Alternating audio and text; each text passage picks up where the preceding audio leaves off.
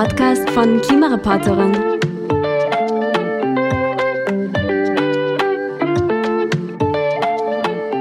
Hallo und herzlich willkommen zurück in der Klimazone. Heute sprechen wir darüber, wie Medien mit der Klimakrise umgehen, welche Verantwortung der Journalismus trägt und was getan werden muss, um der Klimakrise mehr Raum in der Berichterstattung zu geben. Ende Juni gingen Hitzerekorde durch die Medien. Schlagzeilen berichten über 47,9 Grad in Kanada. Überschriften wie Hitzerekord in Kanada pulverisiert oder Kanada erlebt höchste Temperatur seiner Geschichte werden veröffentlicht. Auf den Bildern zu den Artikeln sieht man in den gedruckten Zeitungen sowie im Online-Bereich im Wasser planschende Kinder, Männer, die mit einem kühlen Bier in der Hand im Fluss Abkühlung suchen und Hunde, die mit Wasser spielen. Nicht mal 24 Stunden später verändert sich die Situation und die gleichen Medien berichten über die mehr als 200 Hitzetote in Kanada infolge der extremen Temperaturen. Doch über die Klimakrise wird kaum gesprochen. Dass wir nicht so weitermachen können wie bisher, darin sind sich alle vernünftigen Menschen einig. Klimaschutz hat aber bei weitem nicht den politischen und gesellschaftlichen Stellenwert, den er einnehmen müsste. Der vielleicht ausschlaggebendste Grund dafür ist der fehlgeleitete Diskurs rund um die Klimakrise und die nötigen Lösungen. Lange Zeit war der Klimaschutz kaum ein Thema in den Medien. Die Situation hat sich zwar in den letzten Jahren zum Positiven geändert, doch meistens drehen sich die Diskussionen noch immer um die falschen Fragen. Um ein besseres Bild zu bekommen, ein kurzer Überblick über die österreichische Medienlandschaft. In Österreich erreichen die Tageszeitungen alleine rund 4,65 Millionen LeserInnen. Den größten Anteil an dieser Reichweite hat die Kronenzeitung mit 25 Prozent. Darauf folgt die Kleine Zeitung mit 10,2 Prozent, Österreich und Ö24 mit gemeinsam 16,1 Prozent, die Heute mit 9,5 Prozent Anteil an der Gesamtreichweite.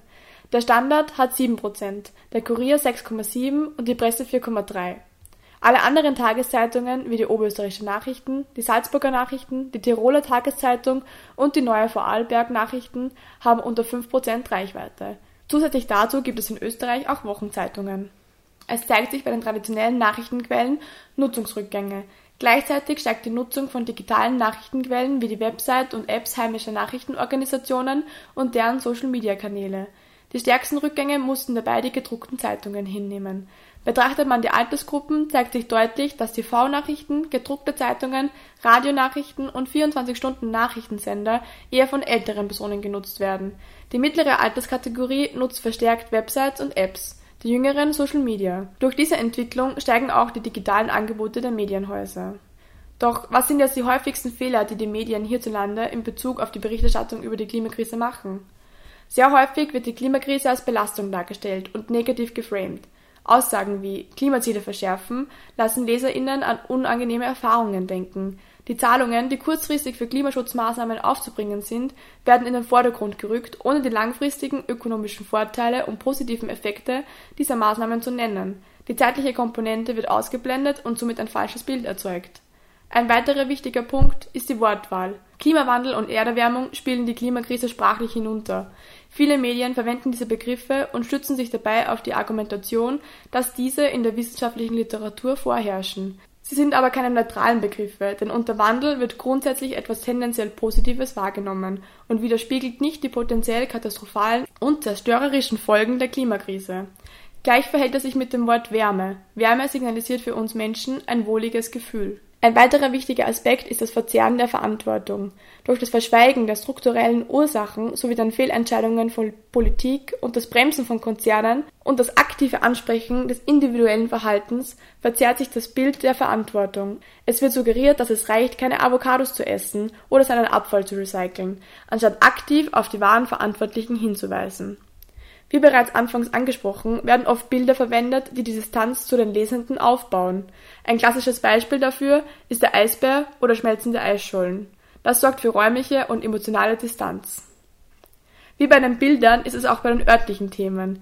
Wird viel über andere Länder und Kontinente gesprochen, scheint es, als ob es keine Rolle spielen würde, wenn das eigene Land, in unserem Fall Österreich, Maßnahmen ergreift, um die CO2-Emissionen zu senken. Oft wird hier argumentiert, dass China oder Indien viel höhere Pro-Kopf-Emissionen haben. Es wird aber ignoriert, dass Europa und die USA gemeinsam 50 Prozent der historischen Emissionen zu verantworten haben und somit deren Pro-Kopf-Emissionen weit über denen des globalen Südens liegen. Zu betonen ist, dass JournalistInnen natürlich nicht aktiv gegen den Klimaschutz arbeiten. Vielmehr ist es die fehlende Information und das fehlende Bewusstsein über die Dringlichkeit. In der Corona-Pandemie hat sich gezeigt, dass es auch anders geht. Obwohl es natürlich auch hier immer wieder Probleme in der Berichterstattung gegeben hat, zeigt die Krise, wie schnell sich die Medienlandschaft in ein komplett neues Thema einarbeiten kann und dann täglich ausführlich und wissenschaftsbasiert berichtet. Dadurch haben die Medien zu einem breiten Konsens über die notwendigen Maßnahmen beigetragen. Und genau dieser Konsens muss auch das Ziel in der Klimadebatte sein. Aber es gibt auch gute Nachrichten. Nicht in allen Medien wird die Klimakrise so stiefmütterlich behandelt. Besonders hervorzuheben ist der Guardian. Im Oktober 2015 veröffentlicht die Zeitung 981 Artikel zu der Klimakrise, womit sie weit über all den anderen großen Zeitungen in Europa sind. Auch die New York Times berichtet um ein Vielfaches mehr über die Klimakrise. Wo also bleibt die Verantwortung aller JournalistInnen, über die Klimakrise so zu berichten wie über andere Themen? Die deutsche Journalistin Sarah Schurmann appelliert in einem offenen Brief an ihre KollegInnen, die Klimakrise endlich auch und vor allem in ihren Texten ernst zu nehmen. Sie kritisiert vor allem das mangelnde Fachwissen in den Redaktionen. Es folgt ein kurzer Auszug aus ihrem offenen Brief. Die Klimakrise ist weit mehr als ein Fall für Fachjournalistinnen. Sie betrifft alle Bereiche unseres Lebens und damit auch des Journalismus. Jeder, jede Politikredakteurin, jeder, jede Wirtschaftsjournalistin sollte wissen, welche extremen Folgen die IPCC-Berichte für 1,5 und 2 Grad Erderwärmung voraussagen. 2020 sollte niemand mehr politische oder wirtschaftliche Entscheidungen kommentieren, ohne ihre Auswirkungen auf das Klima mitzudenken. Und die Klimakrise betrifft genauso die Reise- und Technikbranche, den Kultur- und Sportbetrieb, Mode und Essen. Nicht als Nachhaltigkeitstrend, sondern weil unser weiteres Leben auf diesem Planeten davon abhängt, wie viele Klimagase wir noch in die Luft pusten. Nun, was kann jetzt gemacht werden? Wir brauchen eine Debatte über die Probleme und Missverständnisse in der Klimaberichterstattung. Jeder Einzelne kann dazu beitragen und darüber reden. Es handelt sich um ein strukturelles Problem, welches nur strukturell gelöst werden kann. Es braucht Aus- und Fortbildungen für JournalistInnen im Klimabereich und die nötige Zeit, um sich in die Themen einzuarbeiten.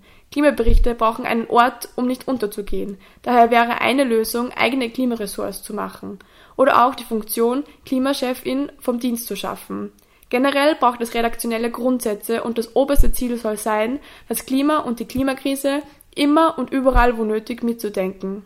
Medien, die dies schon umsetzen, sind zum Beispiel der Guardian oder die New York Times. Im deutschsprachigen Raum sind der Natur-Newsletter vom Falter, der Alles Gut-Newsletter von Andreas Sator, der Klimanewsletter von der Kleinen Zeitung oder der Newsletter Klimafreitag von der Süddeutschen Zeitung zu empfehlen. Auch der ORF trägt mit dem neuen Ö1 Klimanewsletter dazu bei. In der nächsten Folge sprechen wir mit Andreas Sator und Sarah Schurmann über ihren Beitrag zu der Berichterstattung über die Klimakrise und was sich aus ihren Augen ändern muss, damit das Thema mehr Raum im Journalismus bekommt. Das war's auch schon wieder aus der Klimazone, der Podcast von Klimareporterin. Danke fürs Zuhören und bis zum nächsten Mal.